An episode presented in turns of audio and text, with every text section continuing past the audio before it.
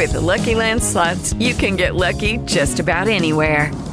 This is your captain speaking. Uh, we've got clear runway and the weather's fine, but we're just going to circle up here a while and uh, get lucky. No, no, nothing like that. It's just these cash prizes add up quick. So I suggest you sit back, keep your tray table upright, and start getting lucky. Play for free at LuckyLandSlots.com. Are you feeling lucky? No purchase necessary. Void where prohibited by law. 18 plus terms and conditions apply. See website for details. Nacionpodcast.com te da la bienvenida y te agradece haber elegido este podcast. Bienvenidos a Salud Esfera. Dirige y presenta Mónica de la Fuente.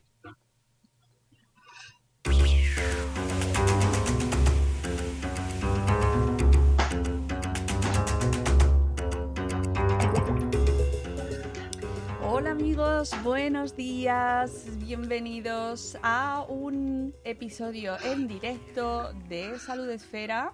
En este caso, echando de menos a mi compañera admiradísima Margot Martín, que es la que mejor da el paso en esta, tras esta música. Pero en este caso estoy yo, estoy yo, y eh, os traigo una entrevista ¡ah! que me apetece un montón. Traemos un episodio eh, precisamente eh, uno de los aspectos que más nos gusta tratar desde Salud Esfera, que es hablar con, eh, en primera persona con estos testimonios eh, que nos acercan a, vidas reales, a, situaciones que se están viviendo, en este caso a enfermedades raras, que en muchas ocasiones pues no tienen prácticamente ninguna visibilidad y, y poner cara, poner voz, poner nombre a, bueno pues a, estas personas que lo están viviendo, ¿no? Y que siempre nos ayuda a entender un poquito mejor qué es lo que pasa, incluso también a reivindicar, ¿no? Que es algo que también tenemos que hacer desde las redes, reivindicar, dar visibilidad, apoyar, comentar, compartir. Así que hoy os traemos una historia que seguro que no os deja indiferentes. Eh, damos la bienvenida y los buenos días a Natalia. Buenos días, Natalia, ¿cómo estás? Buenos días, pues eh, te diría que bien, Mónica, pero te estaría engañando. Eh, bueno, mm, empezamos bien. Natalia. bueno, Natalia es la autora del blog Una Madre Rara y ahora nos vas a contar mm, cómo surge todo, porque eh, a- a- leyendo tu blog, claro, nos cuentas todo lo que estás viviendo tú y es difícil resumirlo en una sola frase realmente, ¿no? Sí que lo es. Eh, yo te he preguntado antes de empezar el programa, digo, vamos a... mm, ¿Qué enfermedad eh, consideramos, qué, qué enfermedad, eh, rara es la que, la que consideras que más está afectando? Y es la que hemos incluido en el título, la esclerodermia, que yo, por ejemplo, Ajá. no conocía de nada. ¿Ves? Es que... mm, No, yo tampoco hace dos años, ¿eh? Claro, vamos a aprender mucho hoy, eh, pero sé que tienes más. Sí, sí, sí, claro. Eh, no podía ser de otra manera. Mm, Al encontrar la esclerodermia, pues hacer biopsias, pues encontraron muchas cosas más, obvio. De hecho, al ser un diagnóstico tan tardío, eh, la patología se incrementa y esto hace pues que salgan otras. Pues nada, Hacemos una vamos fiesta. a, vamos a conocer exactamente cuáles son y sobre todo un poco conocerte a ti. Eh, sí, que, quién eres, cuántos años tienes, de- dónde, de- dónde resides, ¿Qué estás haciendo con tu qué vida? estás haciendo, cómo te ha pillado la pandemia, cómo estás. Pues me presento. Sí, antes, bueno, antes de que te presentes, vamos a, recordar a la gente que estamos en directo a través de Salud Esfera, que nos pueden, vamos a contar todas las formas para que nos puedan ver, escuchar y, y, y sentir, ¿no? Sentir muy cerquita y desayunar con nosotras. Estamos en Spreaker, en la plataforma en la que retransmitimos nuestro podcast en directo, donde tenemos a Sonia de Viajar de Espeina. Buenos días, Sonia, que dice gracias por el apoyo a las enfermedades raras. Gracias a vosotros por estar ahí y por apoyar estos programas y por compartirlos y darles difusión. Eh, también estamos en YouTube, en el canal de Espacio, hoy de Espacio, de Equipo Madresfera, de Madresfera TV. Eh, así que ahí también podéis eh, vernos y escucharnos. Y también estamos en el Facebook de Salud Esfera. Y quiero ver si consigo em, conectarlo con el Instagram de Salud Esfera. Pero puede ser que lo consiga, puede ser que no. no pasa nada, no os preocupéis. Ya tenemos vías de, de contacto suficientes y podéis seguirnos. Mira, en, en Salud Esfera, en, Twitter, en YouTube, eh, tenemos a Sonia Sánchez que nos da los buenos días. Buenos días, Sonia. Y ahora sí ya, eh, Natalia, cuéntanos un poco quién eres, porque tienes voz de ser una persona muy joven. Sí, body aspecto, has visto con esta piel tan, tan tiesa. Estás guapísima. Que es causa de la esclerodermia, ¿eh? No te pienses. Pero, pero estás muy guapa, tienes muy buena cara y ese color de pelo maravilloso te sienta fenomenal. Bueno, Mónica, pues mira, yo soy Natalia, tengo 31 años, hace poquito que los cumplí, soy de Barcelona y estoy diagnosticada de mis enfermedades de hace unos dos años y medio. Me diagnosticaron en 2017 de forma urgente cuando ya me desmayé en la calle y por fin eh, me atendieron, ¿no?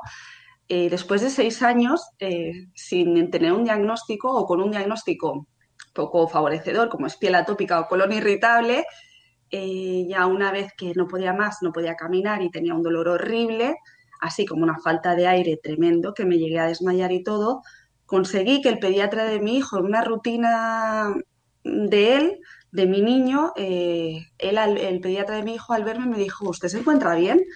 Y fue cuando pensé, bueno, pues alguien me va a hacer caso ahora, pues no, no me encuentro bien. Resultaba que ese doctor tenía una hermana que tenía mi enfermedad. Y él al verme, porque esta enfermedad es muy característica por la piel tan tersa y, y la boquita que se hace muy pequeña a raíz del exceso de colágeno, él sabía que yo tenía esclerodermia, porque su hermana la tenía también. Sí, sí, cosas de la vida. Lo que no me supieron decir en seis años, ese hombre justo en ese momento supo que yo tenía esta enfermedad. Y esta enfermedad, la esclerodermia, pues es una enfermedad catalogada como reumática, es una enfermedad minoritaria que lo que hace es endurecer el tejido sano. Empieza por la piel, creando una fibrosis, y lo que hace pues es dejar sin elasticidad la piel, dejándola muy dura. Mi piel es muy dura, no la puedes pellizcar, ni siquiera poner una vía, es muy difícil y en el peor de los casos, además de endurecer toda la piel y hacerte un cambio físico tremendo, que no solo el cambio físico que te crea en la piel, en la cara, sino también nos saca la boquita para afuera, los ojos, nos deja sin labio, todos los problemas bucales que tenemos porque no podemos cerrar bien la boca ni hacer una higiene correcta en lavado dental. En el peor de los casos, y como obvio es el mío, también crea fibrosis en los órganos internos y en mi caso hizo fibrosis pulmonar. Cuando, cuando me diagnosticaron yo tenía una capacidad pulmonar de un 42%, que es equivalente a una persona de 80 años. me estaba muriendo, Mónica. Era tan tardío el diagnóstico que cuando me vieron me dijeron, eh, me lo explicaron todo, Natalia, tienes una enfermedad minoritaria, estás muy grave, tienes que ir directamente a hacer un trasplante pulmonar a Baileblón porque te estás muriendo. Bueno, claro, yo tenía 27 años y, yo no era consciente de que una persona tan joven podía enfermar así de repente. Mónica, esto parecía de película, ¿no? Lo primero que le dije al médico es, te has equivocado de habitación, porque es lunes y yo el viernes hice una vida totalmente normal.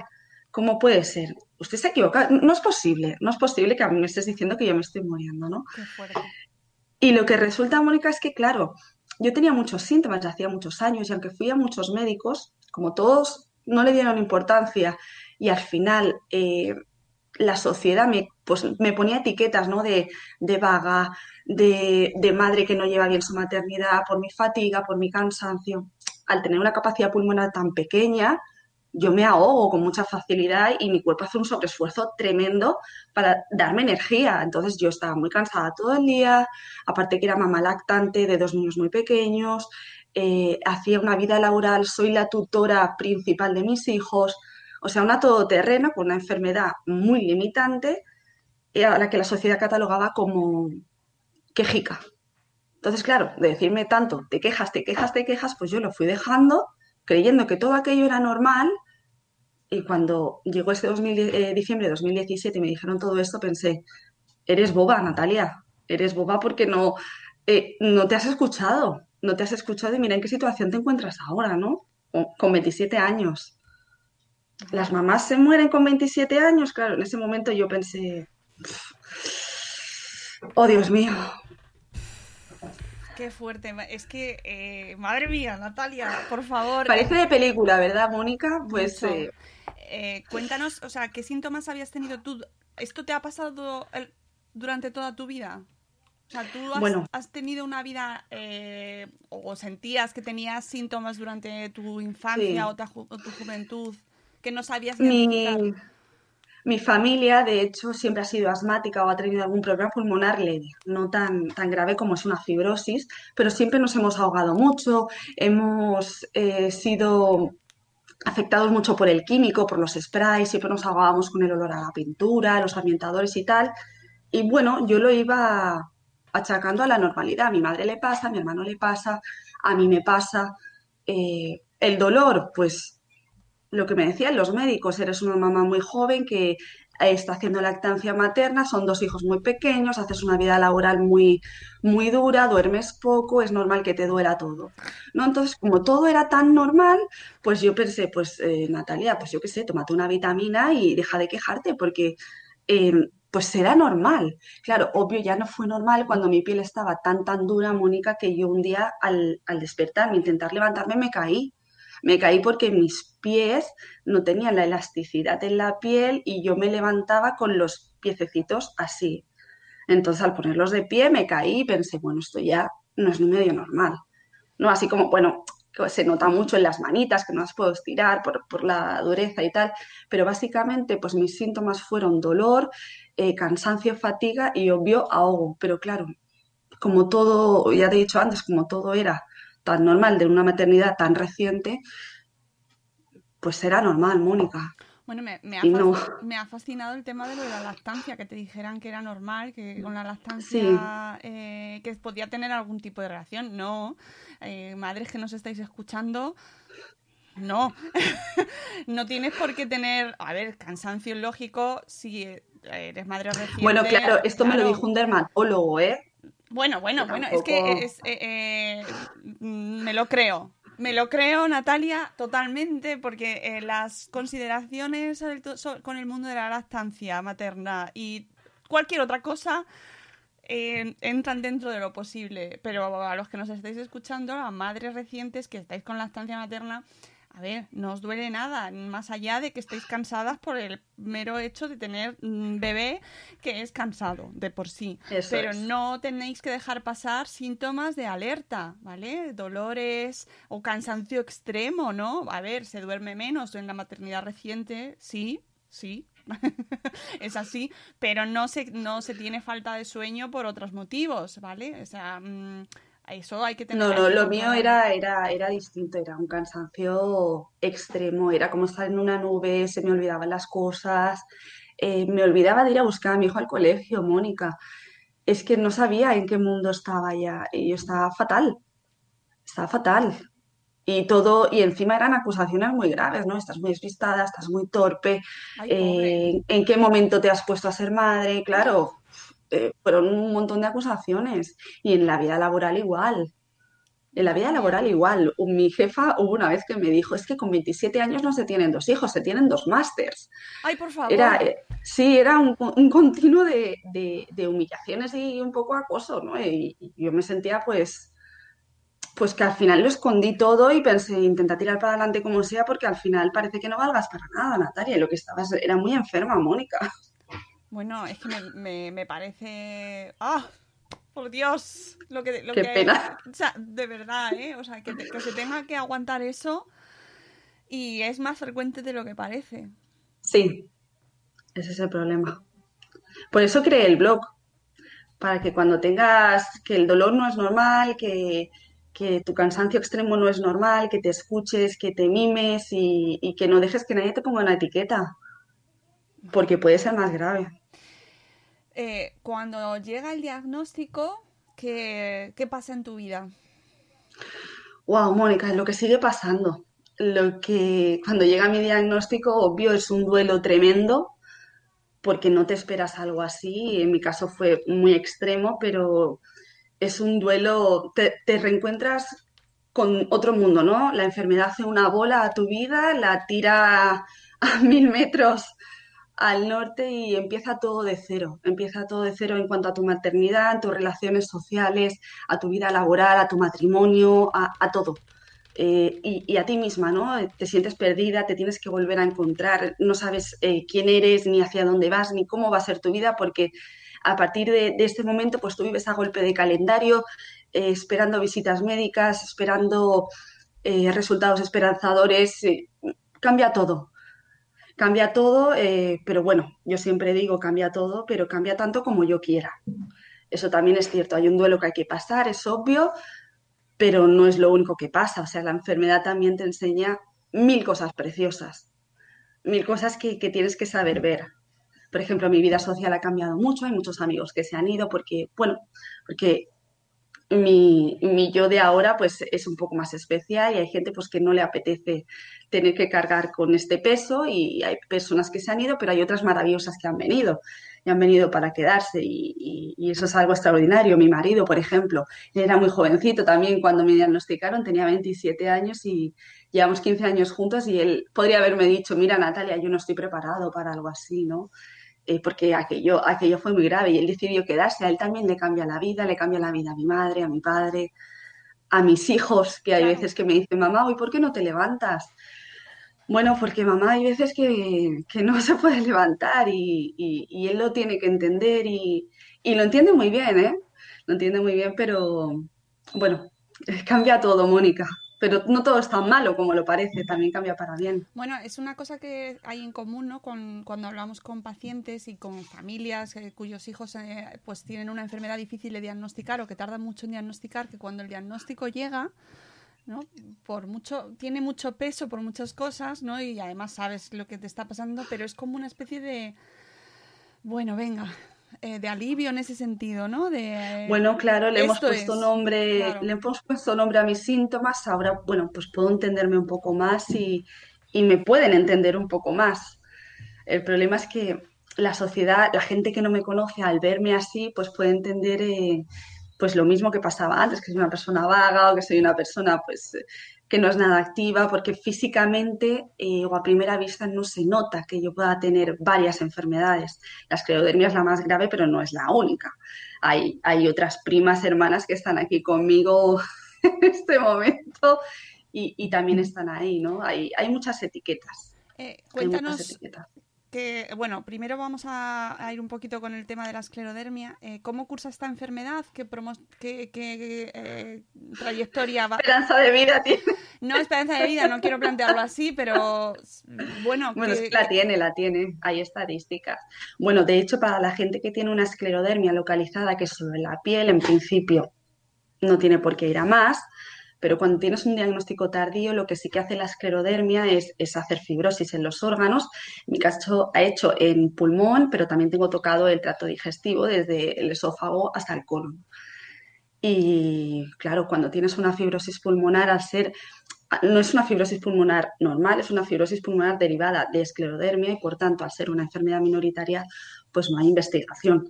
Y lo que hacen es darnos eh, medicación que ya existe, que se usa, por ejemplo, en este caso, en mi caso, para la leucemia, que lo que hace es retrasar la degeneración de, la esclerodermia, pero alguien que tenga una fibrosis pulmonar tan avanzada como la mía, pues, eh, bueno, tiene una, calidad de vida bastante bajita y una esperanza de vida también bastante corta. ¿Cómo has vivido eh, con estas circunstancias este, estos tres meses que hemos pasado de pandemia? Pues estupendamente, Mónica, porque todo sea, todo sea quedarme en casa y que esta sea mi cura. Yo en casa estoy, estoy a salvo, así que estoy encantada de quedarme en casa. Fíjate. Ojalá. Sí, claro. Es que esto de la vida siempre es sorprendente, porque al final cada uno lo vive de su manera, ¿no? Según sus circunstancias. Sí, yo encantada de quedarme aquí, estoy aquí en casa, estoy segura, estoy con mis niños obvio se hace más duro porque soy la tutora principal de mis dos hijos pequeños y hay días en los que son duros porque no puedo tener ningún tipo de ayuda porque la familia no puede entrar a casa. Pero bueno, el peor de mis días, pues mis niños ya han aprendido a ser mayores antes de tiempo y mientras mamá pues está en el sofá mirándoles con siete pastillas, pues ellos se van preparando el desayuno y bueno, hacemos actividades más calmadas. ¿Cuántos años tienen tus hijos? Mi hijo mayor tiene seis y mi hija pequeña tiene tres. Fantástico, es que están en plena, en plena actividad. sí, sí. Vamos, ideal. Pero bueno, nos las inventamos, ¿eh? que ellos se portan súper bien. Por estar en casa, yo estoy encantada, Mónica. Encantada. O sea, que tú te vas a quedar en fase cero forever. lo que te Vamos, en fase cero y con pijama de verano. Y, pero tú eres persona de riesgo, entiendo, ¿no? Muy de riesgo, sí, sí. Claro. De hecho, las consultas médicas las hacemos por eh, teléfono, me las han retrasado todas con tal de que no tenga que ir al hospital y salir a la calle imposible. Creo que he salido dos veces y he salido porque una cosa es ser paciente y otra cosa es ser madre. Por mucho que yo sea paciente de riesgo, mis hijos tienen que seguir yendo a sus consultas y a sus vacunaciones. Yo salí el otro día porque tenía que llevarlos al pediatra. Y me fui sola con dos niños eh, caminando con mascarilla, que yo no puedo respirar, pero tengo que llevar mascarilla. Y no se me ocurre otra cosa, Mónica, que como yo he engordado aquí lo que no está escrito, ponerme una talla 38, que yo soy así, así de happy, me puse yo mi traje de 38 a 25 grados con la mascarilla y maquillada con labial incluido y cuando llegué al pediatra, el pediatra me dijo, señora, ¿usted se encuentra bien? No, no se encuentra Porque tenía todo el maquillaje corrido, bueno, una sudadera por ahí abajo que aquello era que en un post escribía, si llego a andar dos pasos más, mis mulos echan fuego. Horrible. Eso tampoco se ve, ¿no? Al final eres paciente, pero eres madre y no te queda otra pues que llevar a tus hijos al pediatra. Eh, normal. Y encima el tema de la mascarilla, que poco... Mm, Yo no debería llevarla, claro. porque sí que es cierto que me cuesta mucho respirar y más si mi hijo mayor sale corriendo, yo no puedo ir detrás de él. Esto también es otro riesgo. O mi niña, eh, el niño de seis años, pues todavía pues con un para, eh, estate quieto, pero la niña, aquello es un alma libre que vuela, vuela libremente y no hace caso a nadie. ¿no? Imagínate que se me va corriendo, pues hasta luego, hija porque no, no podría ir detrás de ella. Eh, ¿Qué tratamiento tienes en el caso de la esclerodermia? Pues ahora mismo eh, está suspendido porque no puedo ir al hospital, pero me tratan con inmunosupresores en pastillas y, ingreso unas dos veces al año para ponerme inmunoterapia en vena. Es una inmunoterapia que lo que hace es bajar mucho las defensas y para que la enfermedad vaya mucho más lenta. ¿Y nos has contado antes que tienes eh, muchas más primas. sí. Cuéntanos, eh, bueno, pues en qué consisten, cuáles son y cómo te afectan. Pues cuando quisieron buscar la esclerodermia, como es una enfermedad minoritaria, tuvieron que hacer biopsias en todos los órganos y claro, la biopsia es un diagnóstico seguro y cuando hicieron biopsia, pues en el intestino me encontraron celiaquía, que, yo creo que soy celíaca desde que era pequeña. En el estómago me encontraron gastritis crónica, eh, también tengo síndrome de Raynaud, que es una prima de la esclerodermia, que lo, como lo que hace la esclerodermia es hacer también, por exceso de colágeno, hacer reventones en las venas y, eh, el, síndrome de Raynaud lo que hace es reventar todos estos pequeños capilares en los dedos de, las manos y de los pies, lo que hace es no dejar llegar bien la sangre a las puntas de los dedos. Eh, por tanto, eh, se quedan azules, se encangrenan y pues, salen heridas y otras maravillas. Se nos ponen las manos azules y los pies, la nariz, las orejas son, son primas con menos, menos intensidad, pero no dejan de ser patologías molestas. En el momento de la esclerodermia también me diagnostican celiaquía, pero claro, la celiaquía no, era tan grave como la esclerodermia, así que la dejaron a un lado. Me dijeron, come sin gluten y ya te mirarán un, un, digestivo. Ahora lo más importante es ingresarte urgentemente y ver qué hacemos contigo. Lo demás, puede esperar.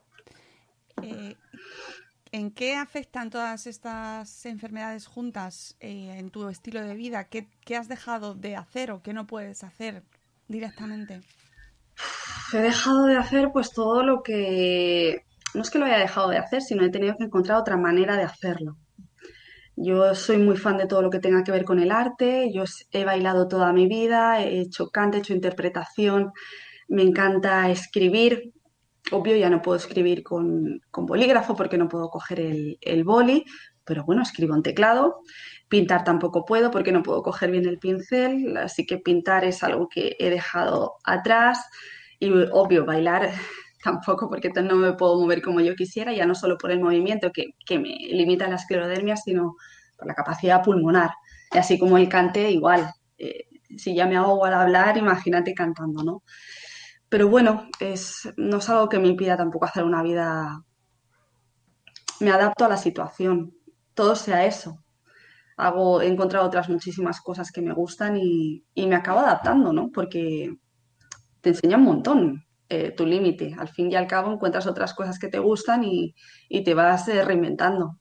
Claro, porque que... deporte, me imagino que puedes hacer, está contraindicado. ¿Qué tipo de Eh, deporte? Puedo hacer siempre y cuando no fuerce mucho mi corazón, porque al tener una capacidad pulmonar muy bajita, el corazón hace un sobreesfuerzo para llevar oxígeno a la sangre. Si yo fuerzo y, y incremento mi ritmo cardíaco, podría hacer una hipertensión pulmonar. Entonces iría a trasplante de corazón, Mónica, y esto no nos interesa. No. Corazón y pulmón trasplante, no. Entonces lo que hago ahora es ejercicio un poco a bajo nivel y bueno, me voy, me voy superando cada vez más. Sí que es cierto pues que no puedo poner las palmas para hacer flexiones o, o doblar los dedos para hacer yoga, pero ¿Y bueno, qué pues lo hago a mi ritmo. ¿Qué haces? Que eso sí me interesa saber qué deporte haces. Eh, lo que hago ahora es yoga y pilates. Y quizá el día que me encuentre más o menos bien, un poco de cardio a baja intensidad. Pero lo que intento hacer es algo de, de pesas también para incrementar un poco mi fuerza muscular, porque mm, lo que hace la esclerodermia es inflamar todo el cuerpo, ¿no? Eh, Tengo una inflamación en todo el cuerpo y, y- es muy doloroso, ¿no? Y lo in- intento reforzar un poco mi, mi músculo para, para estar un poco más en forma, porque en el momento que esto siga degenerándose, yo al final eh, quiero estar fuerte. En el momento que digan, mira Natalia, eh, ya no podemos seguir con un tratamiento biológico, hay que ir un, un paso más allá, ¿no? Mm. está preparando mi cuerpo y mi mente pues para, para el juicio final. Eh, es que me estoy acordando mucho de Sara Tavares, que os la recomiendo mucho a todo el mundo que nos escucha, que es entrenadora personal eh, y mm, periodista, eh, directora deportiva de Performa y la entrevisté aquí en Salud Esfera y es la autora del libro Entrena Bien. Eh, vive mejor, a ver si lo pongo aquí mejor, que ella nos habló muchísimo del tema de la fuerza en las mujeres especialmente en las mujeres, de lo importante que era entrenar la fuerza, no relacionado con ningún tipo de enfermedad en concreto, ¿eh? pero sí que, que no dejásemos de lado, eh, en, en general, las mujeres, el entrenamiento de fuerza. Y me parece, y nunca se me olvida, ¿eh? las palabras de Sara, porque es verdad que las mujeres no le damos ninguna importancia. Y mira, eh, de una manera muy general, pero llevado a tu caso particular, me parece... ¿Sabes? Importantísimo el sí, entrenamiento de fuerza, ¿no? Cómo manejar, cómo tener más control de tu cuerpo, cómo tener mejor control de tu cuerpo en, con- en concreto en tus circunstancias, ¿no? Que, que Y aparte que va, va muy relacionado emocionalmente. Cuando tú te sientes más fuerte, Claro. te sientes eh, más activa, tu mente funciona mejor. Que Sí. si no estás todo el día en el sofá cansada, es, es un bucle, es un ciclo. No me encuentro bien, estoy empeorando, siento floja, no, hay que estar un poquito dentro de, de los límites de cada uno, ¿no? Yo soy medianamente joven, aunque tengo una fibrosis pulmonar un poco grave, pues hay gente a lo mejor que está peor y me oye y me dice, mira chica, pues el ejercicio hazlo tú, pero yo no me puedo ni mover, ¿no? En, en el fondo es cada uno también las ganas que tenga y dentro de su límite. Eh, ¿Tienes ayuda en ese sentido de eh, asesoramiento para entrenamiento o de fisio, de algún tipo? Por suerte, eh, mi familia, todo el mundo viene del arte y tengo una tía que, que ha bailado toda la vida y que es profesora de danza y también hace pilates y hace yoga y ella me, me inculca mucho eh, por dónde tengo que ir, ¿no? Entonces, me es más sencillo, claro, si no tendría que ir a, a un entrenador personal que no lo descarto y, y ganar tono y fuerza muscular. No, me, parece interesantísimo. Y lo que no, no, no sé si desde eh, la sanidad, desde tus médicos, te lo te han recomendado. ya, ya creo, ya intuyo la No. respuesta. No, pensaba que me ibas a decir sí, sí lo cubre, ¿no? No, no, Pero- ya entiendo yo, entiendo que no, ¿verdad? No hay ningún tipo de tratamiento o de cobertura en ese sentido. Que va. Oh. No, los fisios lo pagamos nosotros, incluso el psicólogo, que eso es algo también que reivindico, reivindico mucho. Es- sí, te lo iba a preguntar también en ese sentido, ¿no? Eh, porque eh, tiene que ser brutal la, la necesidad de atención. Claro, claro, y si hubiera un psicólogo allí en ese momento, si en ese momento en el que a mí me dicen todo aquello me, eh, hubiera habido un psicólogo, ya no tanto para mí, sino quizás para mi pobre madre que estaba medio moribunda, es- intentando digerir todo aquello que acaba de escuchar, un psicólogo que nos hubiera dado unas pautas, una orientación. Porque al fin y al cabo a mí me diagnostican, me ponen el medicamento, me mm, cambia toda mi vida y me mandan a mi casa. Y me mandan a mi casa sola, eh, 24 horas, porque toda la familia trabaja, los niños en el cole, sola entre cuatro paredes con un diagnóstico reciente y, bueno, ¿y qué haces? Eh, llorar todo el día, buscar información, ver cómo pacientes con tus mismas enfermedades están muy graves, otros no han sobrevivido y bueno, te acabas de una enfermedad minoritaria que no se, que no se investiga, te pegas un susto y piensas, madre mía, ¿cuánto tiempo me queda aquí? ¿no? Es, te te comen las paredes y un psicólogo sería, sería brutal. Uno por planta, no, no sé si pido mucho, pero claro, eh, económicamente un psicólogo, Nada. no sé si todo el mundo se lo puede permitir. No, no, bueno, claro. Y mira, además nos lo dice Sonia en el chat que, que, que poco se cuida la mente. Seguimos atrasadísimos en esto. Es Absolutamente. súper importante. Cómo, eh, pero ya no solo lo que tú decías, eh, para ti, pero también para tu familia y tu entorno. Por supuesto, por supuesto, porque es lo que me decía mi marido. eh, te, te vemos bien, Natalia, pero te vemos bien porque tú eres una persona que siempre ha sido súper positiva en el peor de los casos, ¿no?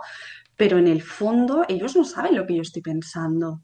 Y mis días malos, pues cuando a lo mejor tengo la paciencia muy consumida, que porque yo tengo mis cosas también, Mónica, hay bajones, hay días de todo y, hay veces pues en que salta sin, sin tener sentido y, y- no es nada más que pues mis comedoras de cabeza, ¿no? Mis miedos y demás que, que se trasladan hacia afuera y que nadie te escucha, porque tampoco los puedes estar cargando siempre a ellos con todo lo que te pasa. Sería, sería horrible, ser- sería un círculo vicioso tremendo. Pero yo tengo que descargarme con alguien, ¿no? Y claro, pues un psicólogo, pues Bueno, Pues- es que es un, es un aspecto más de tratar tu enfermedad y tus es enfermedades. clave, Es- es que- clave. Yo creo que casi tan importante como la medicación, Mónica. Claro. A mí me parece fundamental. Mira, me están diciendo Sí. en Instagram que estamos también en directo, eh, que tenéis que girar la pantalla del móvil, pero estamos ahí.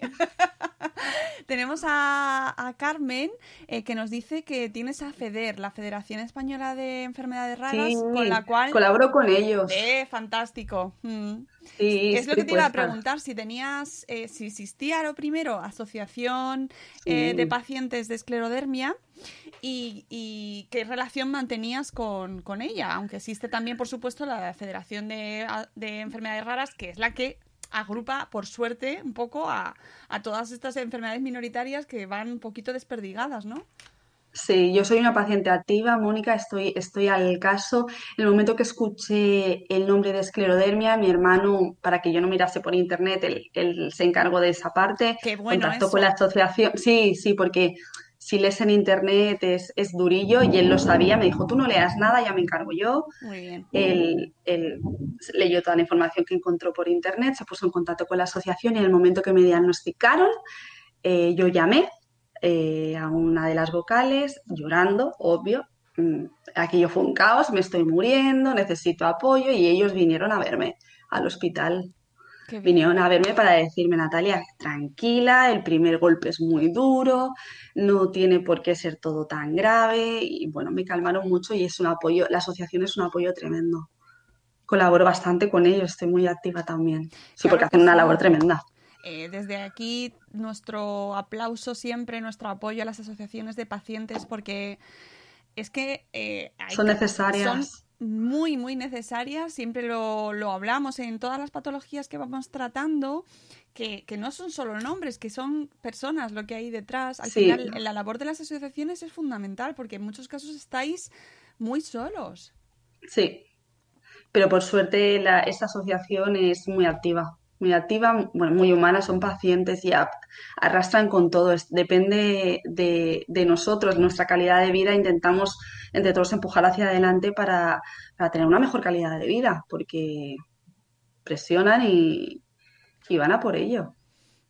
qué es lo que, bueno, en tu blog que os recomiendo y que antes nos has dicho que por eso lo habías empezado y, además es que me encanta porque me parece que es una manera fantástica de que también eh, mm, contribuyas tú de una, alguna manera, ¿no? Como eso que decías que eres paciente activa, ¿no? De, de ayudar a otros que estén viviendo lo mismo que tú o, o, no, o simplemente ponernos en empatizar. empatizar y saber qué es lo que te está pasando. Que yo os recomiendo que entréis en unamadrerara.es y ahí nos hablas de, pues, por ejemplo, de cosas que te están pasando, por, eh, como por ejemplo, eh, cómo afecta al sueño, cómo te afecta en el sueño. Muy mal, pero yo ya dormía muy mal desde pequeñita. Ya dormía muy mal y claro, ahora evidentemente con tanta medicación la cosa se agrava, se agrava, tienes un insomnio bastante fuerte, despertares, además que yo hablo mucho de la parálisis del sueño, que es otra condición que tengo, según a quien le preguntes es una cosa u otra. La parálisis, si le preguntas a un médico, es, es un problema de conexión del cerebro y si le preguntas a alguien del mundo esotérico te dice que es un viaje astral. Bueno, pero esto es otro tema pues nos vamos a quedar con la parte científica con todos los respetos, ¿eh? Pero los viajes esotéricos aquí no los vamos a tener muy en cuenta porque al final se quedan en una cosa muy personal. Pero, pero ¿en qué consiste? ¿Qué, es lo que pasa con esa parálisis del sueño?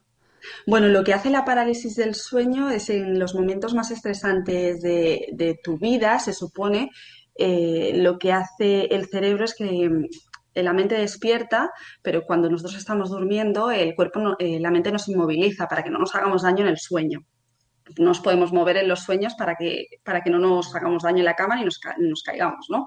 Y lo que hace la parálisis, pues es un, es una conexión en el cerebro que lo que hace que es en la vigilia y en la fase del sueño, la mente se despierta antes, pero no te puedes mover.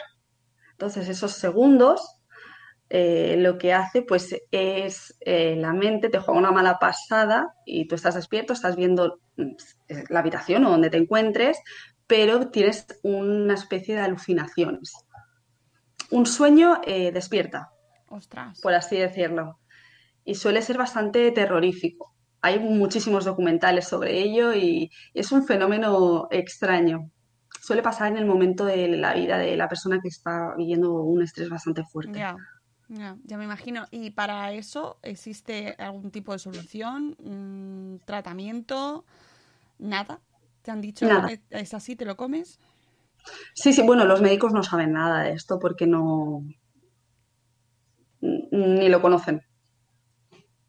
De hecho, no estoy tratada de nada, simplemente intento relajarme y ya está. Yo las llevo sufriendo desde que tengo cuatro añitos, esto, Mónica, así que estoy ya más que acostumbrada.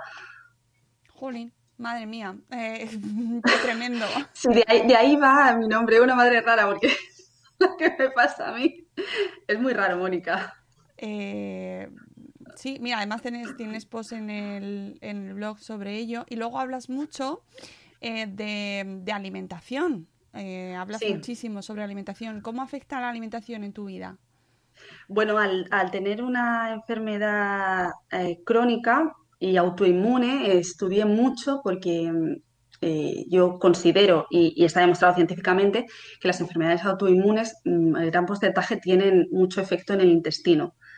Eh, lo que hace la alimentación, cuando nos alimentamos mal, eh, el intestino segrega todas las toxinas de esos alimentos que nos hacen mal, lo lleva al torrente sanguíneo y lo que hace es toxificar toda nuestra sangre, ¿no?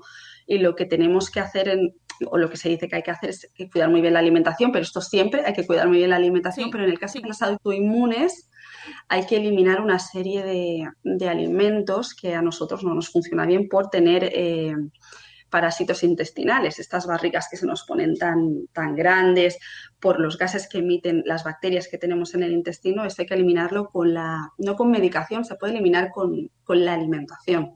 Es una alimentación un poco estricta, que en mi caso no es nada difícil haber quitado el gluten porque yo soy celíaca, pero hay quien dice que quien tenga una enfermedad autoinmune tiene que comer sin lácteos, sin gluten, sin azúcar, sin aceites refinados, sin sal, sin ultraprocesados, esto es obvio, y hay que tener una alimentación pues basada en frutas y verduras, pero hay una serie de alimentos pues que no se pueden tomar, como por ejemplo es eh, la legumbre, el tomate, las nueces, son alimentos, el café, que irritan el intestino y lo que hacen, sí, Ah, sí, Lo siento. lo sé. Irritan el intestino y lo que hace es hacer que nos encontremos mucho, mucho peor, ¿no? A lo mejor ese dolor de cabeza, pues es ese café con leche que te has tomado, ¿no? Y, y yo a raíz de mi alimentación soy otra persona, Mónica. Eso, eso lo tengo clarísimo. Qué bien. Otra persona, nueva. Reducido los dolores al más del 80% eh, y me he regenerado. Eso es algo que mi médico no acaba de entender muy bien porque yo en 2017 entré con un diagnóstico muy grave y a día de hoy no necesito ni trasplante pulmonar ni trasplante de médula. Estoy únicamente con, con, con vía oral y, y un par de ingresos al año.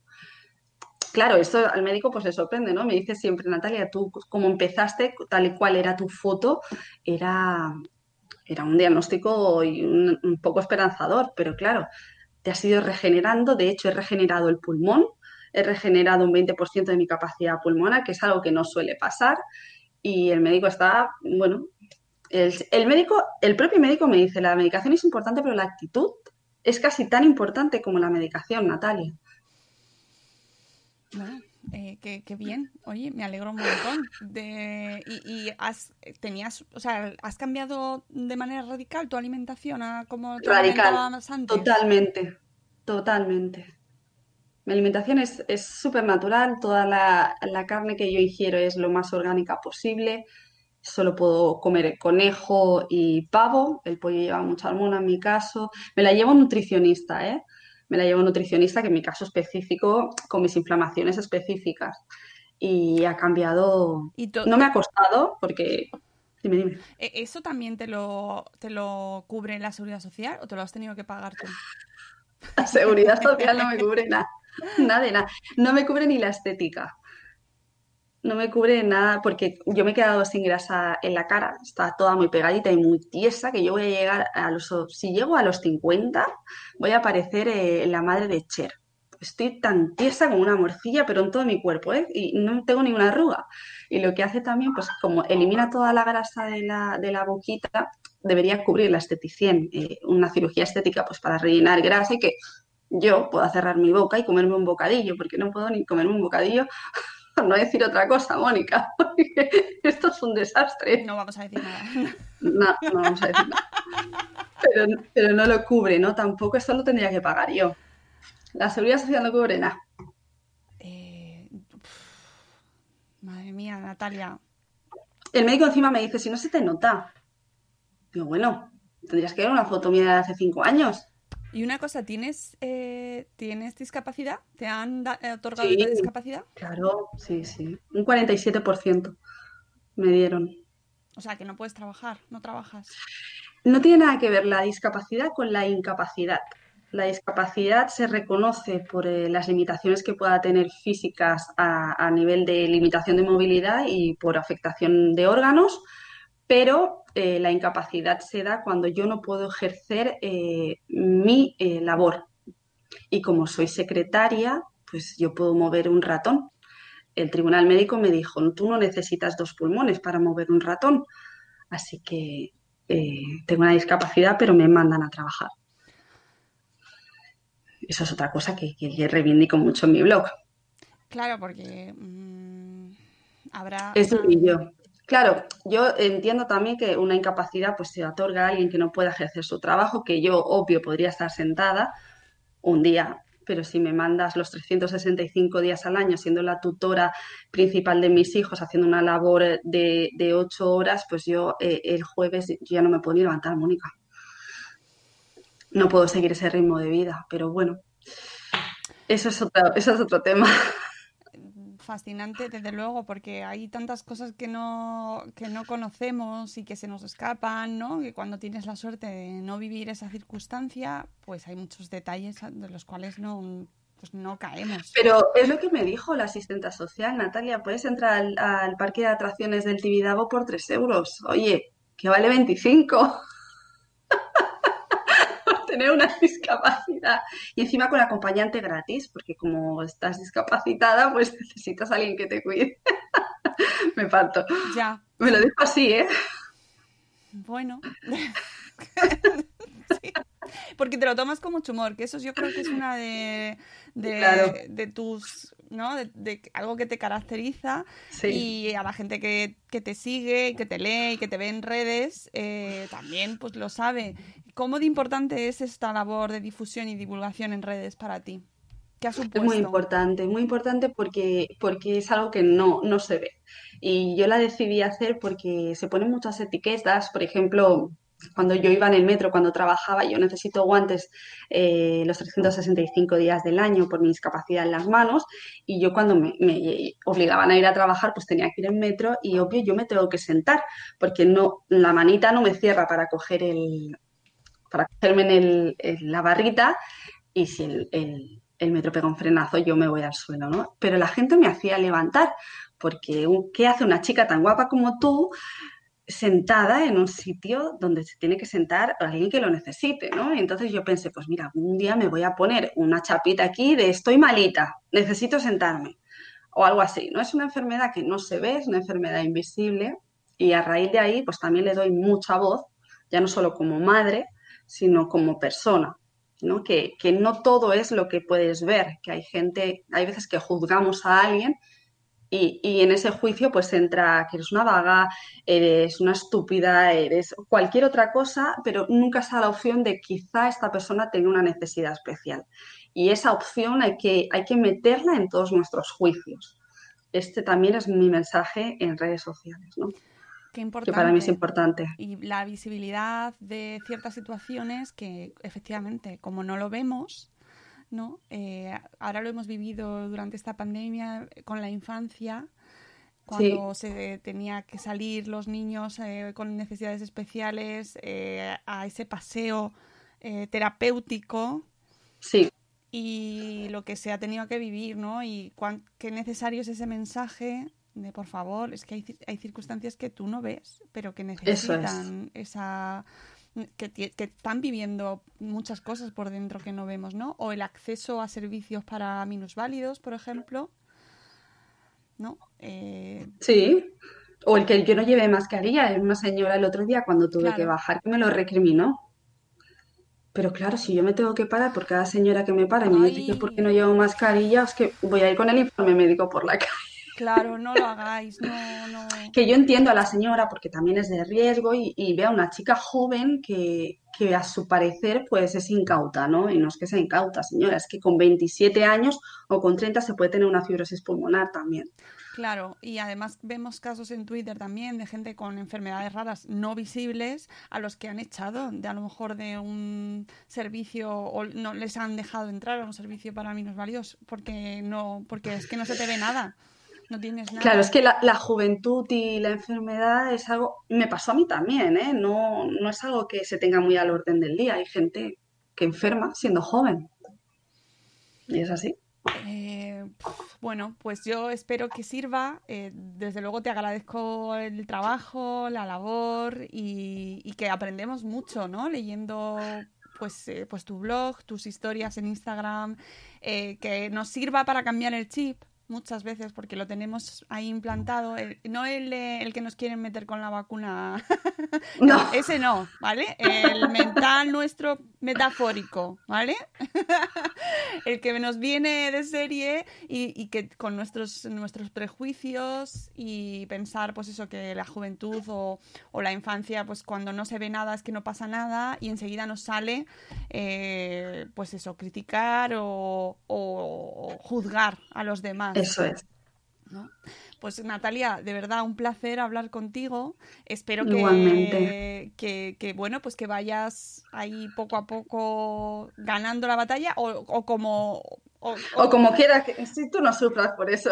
Yo qué sé, ¿sabes? A veces. gente que le molesta. No, es verdad que es, complicado, es terreno difícil a veces, pero, pero bueno, que vayas día a día, igual que el resto, que también tiene que ir a su día a día, que esto es. Mm, Cada uno tiene lo suyo, Efectivamente, pero eh, en tu caso, pues que vayas día a día conquistando tu, tu vida, tu, tu cuerpo, eh, que, que vayas haciéndote con él y que nos sigas contando todas estas cosas cosas que son tan interesantes, tan necesarias y sobre todo que nos haga, eh, bueno, ver un poco, mirar con otros ojos, ¿no? Que no es. que además hay muchas enfermedades que se conocen muchísimo porque tienen muchísima más aceptación, o sea, más difusión en la sociedad o porque pasan más, porque tienen más prevalencia, pero que es muy necesario hablar de las enfermedades raras.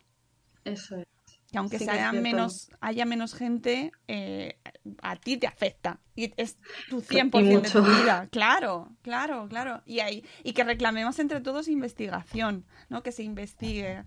Que, que no tenga que ser una cuestión de, pues como el otro día que hacíamos un directo en, en Madresfera, que me lo pidieron también para dos, un niño eh, que era el único caso en España de, de su enfermedad. Y claro, están solos Madre mía. gente que, que, que está sola y que no tiene recursos, que tenían que hacer campaña de crowdfunding o de pedir donación para poder pagarse los viajes de los tratamientos, ¿no? De, de- de sus viajes y, y poder acompañar a sus hijos. Así que, eh, mm, pues que tenemos Yo de labor. hecho, de hecho, Mónica, ahora que lo cuentas, a mí cuando me dieron el diagnóstico me dijeron eh, que había una medicación, que es la que me están poniendo, pero que solo podría acceder a ella si se daba el visto bueno en un comité, porque era una medicación muy costosa y tenían que ver si merecía la pena. Y esto es algo que reivindico yo también. Si hay un porcentaje, aunque sea pequeño, Claro. de salvar la vida de alguien evitando un trasplante, eh, no deberíamos eh, de ser números los pacientes. Porque si alguien en ese comité decide que yo no me pongo esa medicación, yo hubiera ido a hacer un trasplante pulmonar y quizá hoy no estuviera aquí contigo, Mónica, porque no es ninguna broma un trasplante pulmonar. O sea que el criterio de unos pocos que tampoco sea la decisión de la vida de alguien, ¿no? Si hay una medicación crónica, aunque sea costosa, deberíamos hacer un planteamiento. Efectivamente, y bueno, celebramos que hayas podido tener acceso a ella, desde luego. Por suerte. y, y- y, mm, que se siga investigando y que se siga cuidando pues eh, pues este tipo de, de enfermedades no que aunque sean muy desconocidas pues afectan de una manera brutal en vuestra Sí. vida Natalia muchísimas gracias por tu Igualmente. testimonio por tu trabajo y seguiremos leyéndote y viendo tus historias en Instagram y tus publicaciones y eh, esperamos que vaya todo fenomenal de verdad Gracias, Mónica, igualmente. y gracias a todos los que nos estáis viendo por todos los múltiples canales eh, por los que estamos retransmitiendo. Pues, eh, gracias a la gente de Instagram y gracias a la gente de YouTube, a la gente de Facebook y a la gente de Spreaker. O sea, es que esto es maravilloso, es que cada vez salimos por más sitios. que volveremos la semana que viene. em, que tenemos eh, la semana que viene sacamos el tercer especial eh, sobre melanoma. Muy importante, importantísimo, amigos. Por favor, cuidaos muchísimo la piel.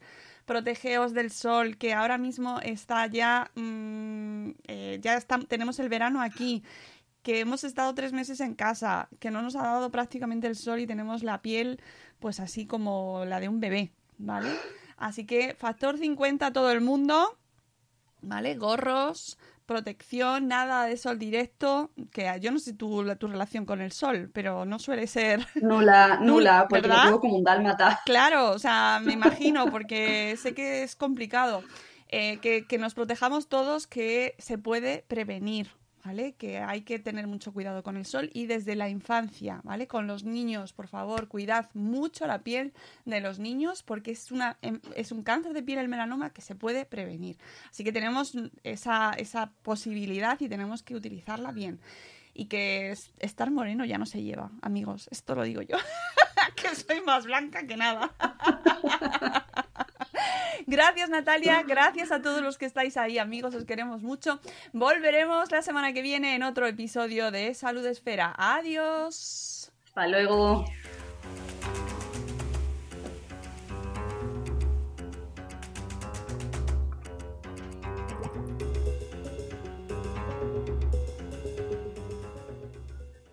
Qué guay, Mónica, ya está, ¿verdad? leftovers, or the DMV, or house cleaning, or Chumba Chumba Casino always brings the fun. Play over a hundred different games online for free from anywhere. You could redeem some serious prizes. ChumbaCasino.com. Live the Chumba life. No purchase necessary. Void where prohibited by law. T plus terms and conditions apply. See website for details.